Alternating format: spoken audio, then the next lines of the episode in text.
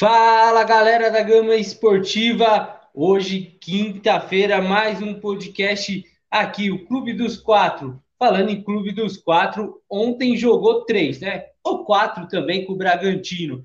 São Paulo empatou com uma expulsão a lá de reclamações, de muita gente reclamando dessa expulsão do Rodrigo Nestor, empatou com a Chapecoense em 1 a 1. São Paulo todo modificado ontem, um time para frente.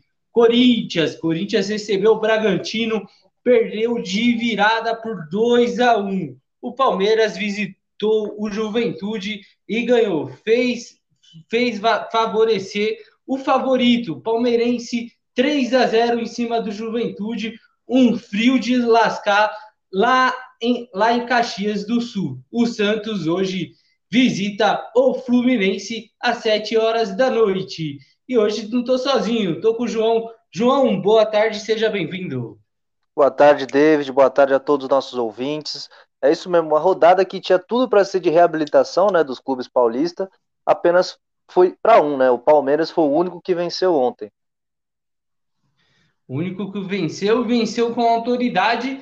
E Bragantino, que venceu o Corinthians novamente na Arena de Itaquera está invicto nesse campeonato brasileiro, consegue mais uma vitória, sobe na tabela, enquanto o Corinthians vai lá para baixo. São Paulo pegou a Chapecoense. O jogo foi às sete da noite dessa quarta-feira. Começou ganhando. Rodrigo Nestor expulso. A Chape empatou no segundo tempo.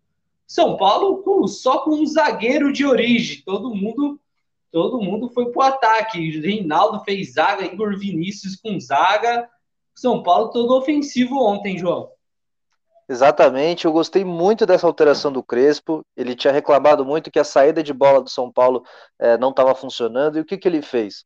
Ele, ele colocou o Reinaldo, né, de improvisado na zaga, o Igor Vinícius na lateral direita e o Gabriel Sara na esquerda. E por quê? Porque assim os laterais eles construíam o jogo pelo meio. Então o São Paulo é, é, subia com muita facilidade, é, avançava com muita facilidade. E com, como os laterais é, jogavam pelo meio, as alas, né, com o Rigoni e com o Rojas, estava muito aberto. Então os jogadores é, do lado de campo jogaram muito livres, o que foi muito bom para São Paulo. Uma pena que o Rodrigo Nestor teve, foi expulso, porque se ele não fosse expulso, São Paulo ganharia tranquilamente a partida. A Chapecoense é, sofria muito com os avanços do tricolor paulista mas com a expulsão do Nestor, conseguiu entrar de volta no jogo e achou aquele golzinho e quase virou a partida, né, David? É, Chapecoense quase virou, virou a partida, né? É, é fato, né? Se, quando um time fica com a menos, fica mais fácil para você conseguir fazer o seu jogo, né? Foi o caso da Chapecoense. Também acho, se o São Paulo não tivesse tido o Rodrigo Nestor expulso, acho que o São Paulo aí poderia ter conseguiram uma goleada na Chapecoense, né? São e Paulo, David, sim. O que, que você achou da expulsão do, do Nestor? Você acha que foi merecido a expulsão? Foi o, o VAR atrapalhou esse lance? O que, que você acha? Eu acho que o, o juiz tinha acertado no primeiro lance. É, então, eu também acho que, que tinha, ele tinha acertado sim no primeiro lance. A, achei injusto a, a expulsão, o VAR chamar, porque a interpretação foi muito errada. É, o Rodrigo Nestor, em nenhum momento, ele quis acertar, não foi intencional. Para mim, foi o, o, jogador da Chape que veio para cima do, do pé do, do Nestor, né? Porque o Nestor, todo momento, se a gente colocar o replay e vocês ouvintes ver o replay, o Rodrigo Nestor busca a bola. Enquanto o Rodrigo Nestor sobe o pé, vem o jogador da Chapecoense para cabecear a bola. Uma dividida, pé alta jogo perigoso, amarelo. Aí já estava tudo certo. Agora, o VAR chamar, falar que foi agressão de um lance que, que é nítido. O, o problema é que é assim, João, é nítido. É, a imagem mostra, é nítido que o, que o Nestor foi na bola. Foi na bola. Né? Isso, isso é nítido na imagem. E, e, e mostra o jogador da Chapecoense é, indo até a bola. Então foi um choque. Jogo, jogo perigoso para mim, amarelo errou muito a arbitragem ontem nesse lance. É, o São Paulo poderia sair vencedor dessa, dessa partida. Mas, enfim, arbitragem, se a gente for falar, João, a gente vai, toda rodada a gente vai comentar alguma coisa da arbitragem, algum erro de arbitragem. Ontem aconteceu com o São Paulo, infelizmente. Mas o destaque dessa partida, para mim, João, é, é o Rigoni que está se achando no São Paulo. O, Crespo, a pedido do Crespo, ele veio para São Paulo, tá achando o seu futebol, deu um passe para o Éder, e o Éder é aquilo, né? O Éder, aquele centroavante, é, o torcedor espera muito do Éder. Quando, quando estiver bem fisicamente, ele pode agregar muito para o São Paulo, João. Com certeza, o Éder é um grande centroavante, centroavante que teve passagem uma ótima passagem no futebol italiano, jogou na Inter, jogou no, na Fiorentina. É um atacante que tem presença de área e mostrou isso ontem, né? Uma excelente cabeçada e um, um cruzamento espetacular do Rigoni, né? Que, como você falou, vai se achando nessa equipe do São Paulo. Ele que tem facilidade de jogar com os dois pés e para o jogo do Crespo isso é muito importante, porque ele pode é, inverter com o Rojas a qualquer momento. Ele pode inverter com o outro ponta, né? Inverter a, a, de posição. É, e ontem, falando de ponto, São Paulo jogou com quatro atacantes, né? O Rojas, o Éder, Luciano e, e o Rigoni, que o Rigoni é, ele é um meio atacante, vamos dizer assim que ele é um meio atacante, gosta muito de jogar pelas pontas, então ele veio com quatro atacantes. Só com, com dois meio-campistas ali, o Rodrigo Nestor e o Gabriel Sara, que estava, o Gabriel Sara estava na lateral esquerda, um time assim completamente ofensivo, só o Bruno Alves e o, e o Volpe que não era tão ofensivo. Mas o Bruno Alves acertou uma bola na trave, numa cobrança de escanteio, ele cabeceou a bola na trave. Bom, São Paulo empatou. São Paulo tem pela frente um clássico contra o Santos no domingo na Vila Belmiro. Amanhã a gente fala muito mais desse clássico. É, clássico Sansão, né? É um dos maiores, João? Um dos maiores clássicos do Brasil? Com certeza, o clássico Santos São Paulo é um clássico de nível nacional. É, o São Paulo e é um clássico muito importante porque se o São Paulo, o São Paulo não vem de bons jogos, né? Não vem vencendo, se perde para a equipe do Santos, será que o Crespo dá uma balançada? Hum, será, Crespo? É, então, tem que é, isso fica uma boa pergunta aí que a gente vai ter que esperar segunda-feira, né? Tem que esperar o jogo acontecer no domingo, porque realmente é, são quatro partidos. São Paulo só fez dois pontos até agora. Pior começo da equipe do São Paulo na, no, no Campeonato Brasileiro. E tem logo em frente o Santos, que de Fernando Diniz, né? Esse reencontro maravilhoso de Diniz e São Paulo e companhia Vamos ver como vai dar essas duas equipes, como vão jogar. Estou ansioso para ver esses dois times se enfrentarem. Bom, logo um pouco mais tarde, uma horinha mais tarde do começo do jogo do São Paulo, Corinthians, às oito e meia, recebeu o Bragantino. Ah, complicou a vida do, do Corinthians. O Bragantino que virou, virou para cima do, do Corinthians, João.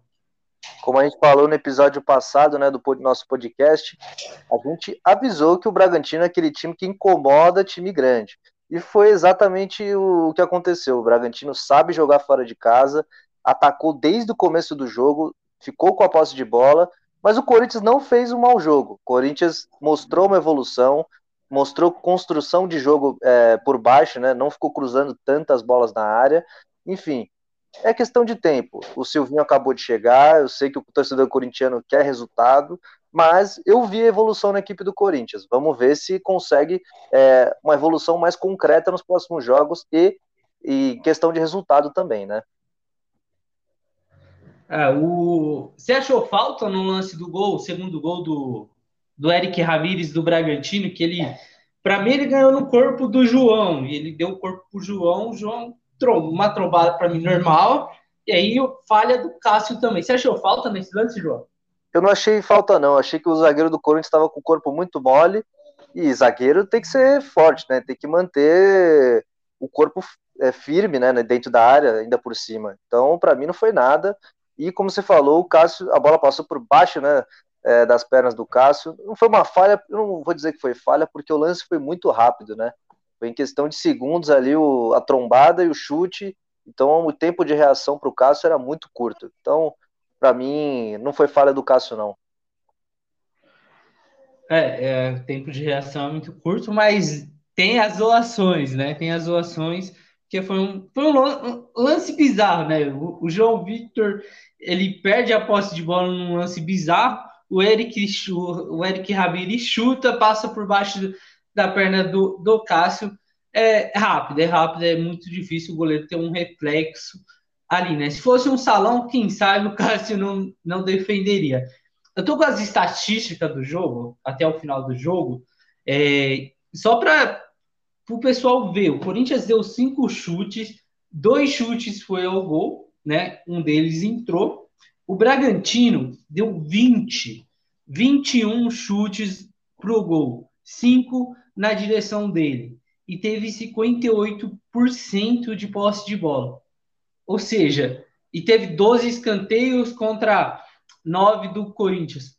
O Bragantino se sentiu em casa, né, João? Se sentiu em casa. O grande problema do Corinthians na partida é que fez o gol e estava bem no primeiro tempo, conseguia marcar bem o Bragantino. O Bragantino tinha a posse de bola, mas não conseguia agredir o Corinthians é, da maneira que queria. E quando o Corinthians fez o gol, o grande erro do, do Timão foi esse, que recuou demais. Recuou demais e chamou muito o Bragantino para o campo de, de defesa do Corinthians. E aí é questão de tempo, né? Uma hora você vai, vai amassando, vai amassando, vai amassando, uma hora a bola entra, porque o Corinthians não conseguia contra-atacar. O Luan estava muito sumido no jogo, muito sumido, muito bem marcado pela, pela defesa do, do Bragantino.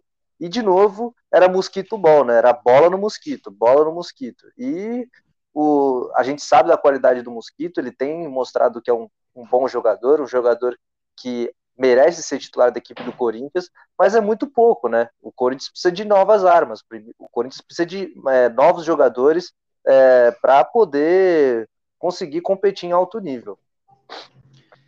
É, a gente a gente tá falando agora aqui de que o Corinthians precisa de novas armas, né? E eu lembrei de uma coisa: o Daniel Alves foi convocado para a seleção olímpica, né? O vovô, o vovô do São Paulo vai estar nas Olimpíadas defendendo a seleção olímpica, ou seja, São Paulo vai ficar mais tempo sem Daniel Alves, vai desfalcar o time na, nas oitavas da, da, da Copa Libertadores.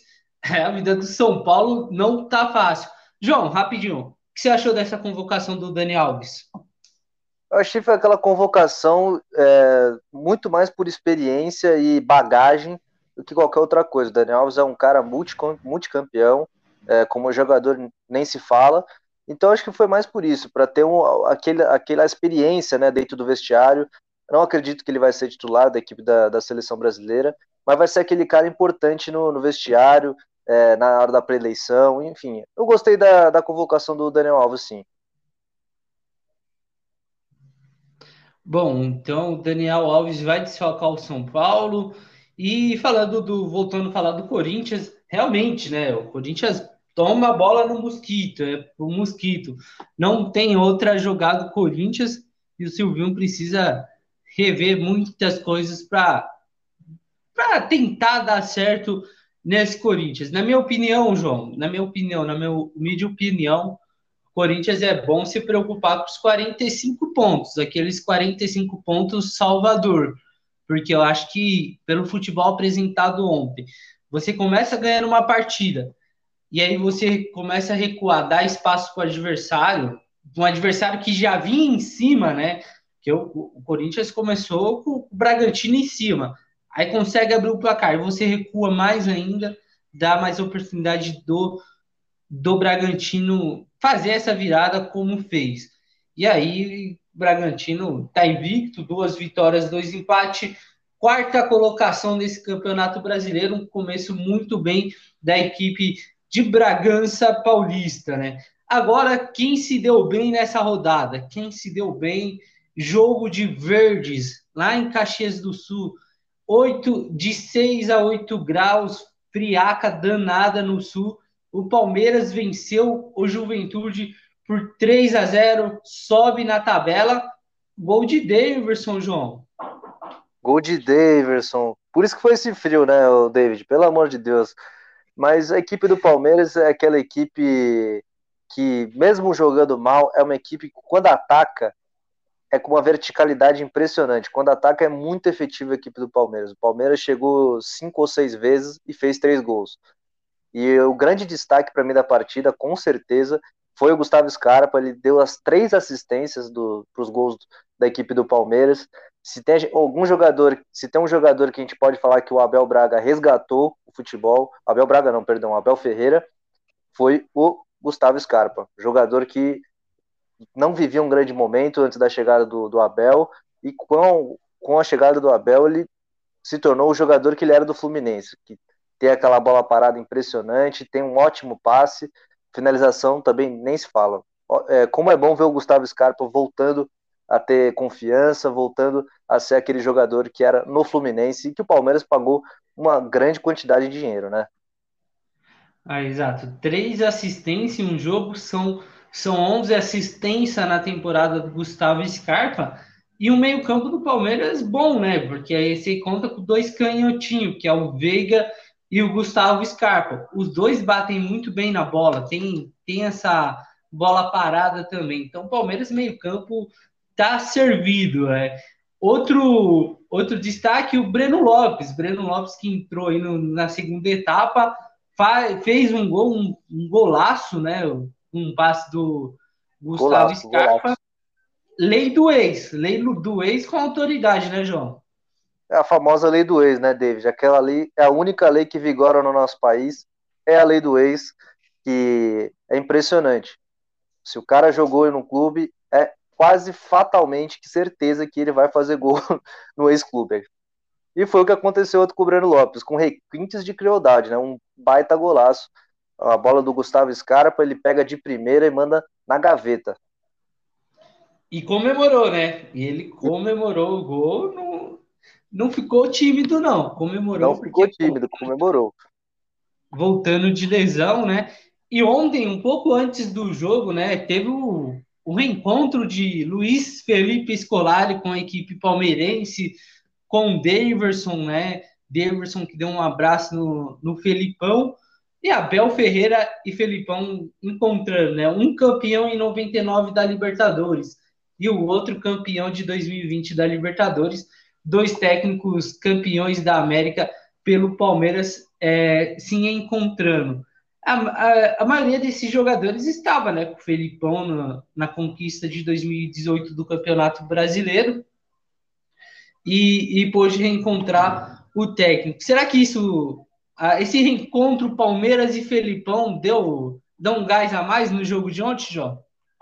Ah, com certeza, né? Foi aquele encontro nostálgico, né, para o torcedor palmeirense, relembrar a conquista de 99, relembrar a conquista de 2020 é, 2000, 2021, perdão, é, e o Palmeiras é, fez por merecer na vitória, né? Mesmo com, com alguns desfalques, o Palmeiras, é, como você falou, talvez com essa, esse negocinho a mais ali, que viu o Felipão ali no, no banco de reservas do Juventude, fez alguns jogadores correrem mais, não sei, talvez o Veiga, que não era muito, muito aproveitado pelo Filipão na época, enfim, o Palmeiras é, venceu e convenceu e mostrou para a torcida que tem time sim para brigar por mais um campeonato brasileiro.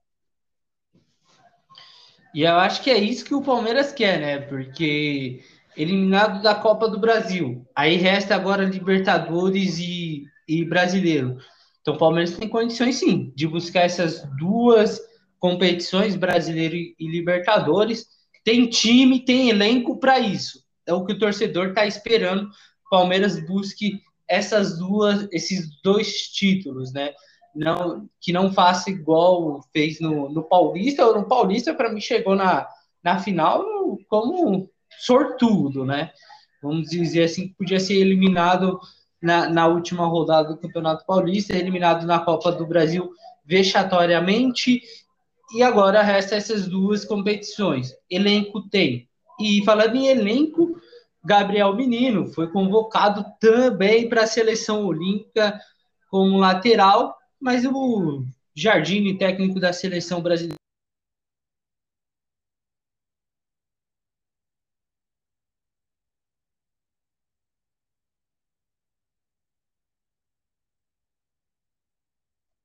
um atacante de lado. E aí, muitas vezes, a gente pelo, pelo meio campo, né, João? Você pode repetir, David? Deu um problema aqui na conexão. Aí eu não consegui ouvir a pergunta inteira. Vamos lá. O Gabriel Menino, convocado né, para a seleção olímpica, ele foi convocado como lateral. Ontem, ontem, Gabriel Menino, ele começou como um atacante, um ponta direita, e muitas vezes na, na partida, até na, no segundo tempo, a gente viu ele pelo meio, pelo meio de campo também buscando a jogada. Então o Jardim tem uma boa opção, né? Pode usar o menino como lateral, como ponta direita e como meio campo, né? E o Palmeiras que, que agradece essas é, funções de Gabriel Menino, né, João?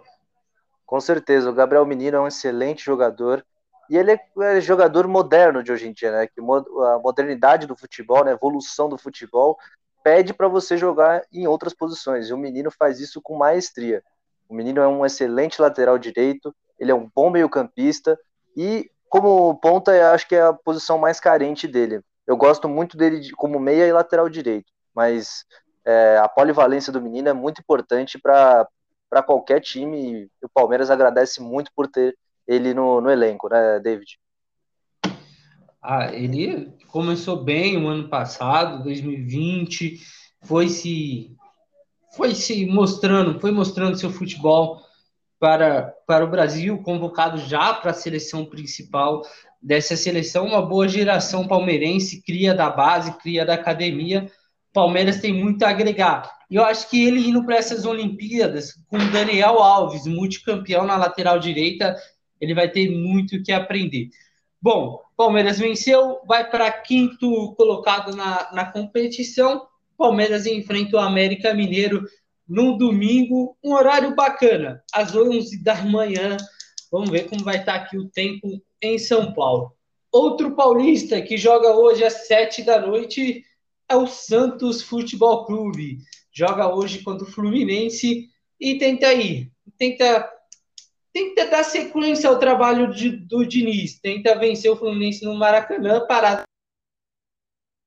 João.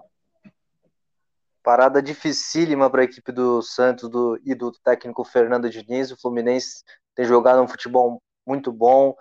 O Fluminense sabe o que faz com a bola, um time muito vertical também, como o Palmeiras. Quando ataca, ataca com muita efetividade e sabe marcar, sabe pressionar uh, as equipes adversárias e principalmente na saída de bola, algo que o Santos tem muita dificuldade quando é pressionado. Então, vamos ver como o Santos se comporta, vamos ver se o Diniz é, mexe no time. A, a expectativa é que ele mantenha o mesmo time que tem atuado contra a equipe do Ceará, a equipe do Cianorte e o, no empate contra o Juventude na, na Vila Belmiro no, no sábado passado. Então vamos ver como o Santos se comporta. E a grande expectativa do jogo é para as entradas do Vinícius Anocelo e também do Camacho, né, que já estão é, regularizados e vão para o jogo, estão é, relacionados para a partida. O reforço chegando e ontem, né, o, o, nosso querido presidente Andrés, Andrés, Andrés Rueda revelou que consultou as situações de Fernandinho, Felipe Anderson e Andréas Pereira. O Rueda tá, tá querendo montar uma seleção aí, João. tá querendo montar uma seleção. Como a gente estava conversando em off, né? Conversar não faz mal a ninguém. É, ver valores, é, entender quais valores os jogadores estão pedindo, não faz mal a ninguém.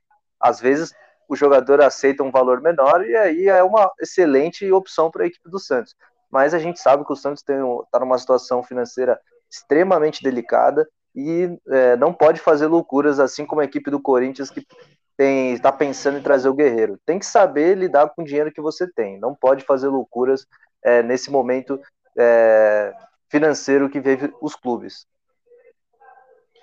É, o Felipe Anderson, que já atuou revelado pelo Santos, né? Seria uma boa, seria uma boa repatriar o Felipe Anderson que, que para mim tem mercado ainda na Europa, né? Mas sempre é bom um jogador desse nível, do nível de Fernandinho, do Andréas Pereira e do Felipe Anderson voltar a atuar aqui, né? Sendo um, um futebol bem-vindo. Santos, então, frente ao Fluminense hoje, lá no Maracanã. O, o Flu que tem alguns desfalques, né? Vamos dizer assim, alguns desfalques aí. Santos pode sim estar. Tá, pode, pode muito sair com a vitória de lá, né? Basta aí jogar como como seu técnico pedir, né? Então, então precisa vencer, precisa convencer, porque o jogo contra o Juventude foi um dos piores da temporada. Acho que de todos os campeonatos que acompanhei nessa temporada de 2021, foi, foi um jogo, um dos piores jogos, né? É, do Santos e Juventude. O que o Santos precisa para sair vitorioso do Maracanã, João? Bom, o Santos precisa saber o que faz com a bola, precisa ter movimentação dos seus atacantes e precisa ter calma na hora de finalizar. O Santos finaliza muito mal. É um dos piores times do Campeonato Brasileiro em termos de finalização e é em, em, toda a temporada. O Santos não tem finalizado bem. Essa é a tônica da equipe do Santos desde a era do Roland até essa, o começo dessa era do Fernando Diniz. Exato, então Santos hoje, Fluminense e Santos. Amanhã a gente traz todos os detalhes dessa partida. E só passando a classificação aqui do, do Santos, o Fluminense ele, ele está na oitava posição agora, com cinco pontos, né? Uma vitória e dois empates. Não perdeu ainda no Campeonato Brasileiro. O Santos, que Está na 11 posição com quatro pontos, uma vitória, uma derrota e um, um, empate, né? Um empate que vai fazer falta, vai fazer falta para a equipe Santista mais à frente desse no campeonato brasileiro.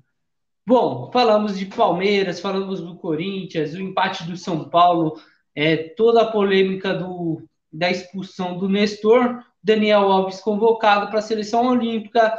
Gabriel Menino também vai defender a seleção olímpica. Então, dois desfalques para a equipe paulista. Além de Claudinho, né? Claudinho do Bragantino também foi convocado. Vai desfalcar o, o Massa Bruta aí algumas rodadas na, no Campeonato Brasileiro e também na Sul-Americana. João, queria a sua despedida. David, eu vou mandar um abraço aqui para todos os nossos ouvintes, para todos os familiares, amigos que acompanham a gente diariamente agora e agradecer pela oportunidade de estar aqui fazendo o podcast com você, agradecer à Rádio Gama Esportiva e, enfim, é isso.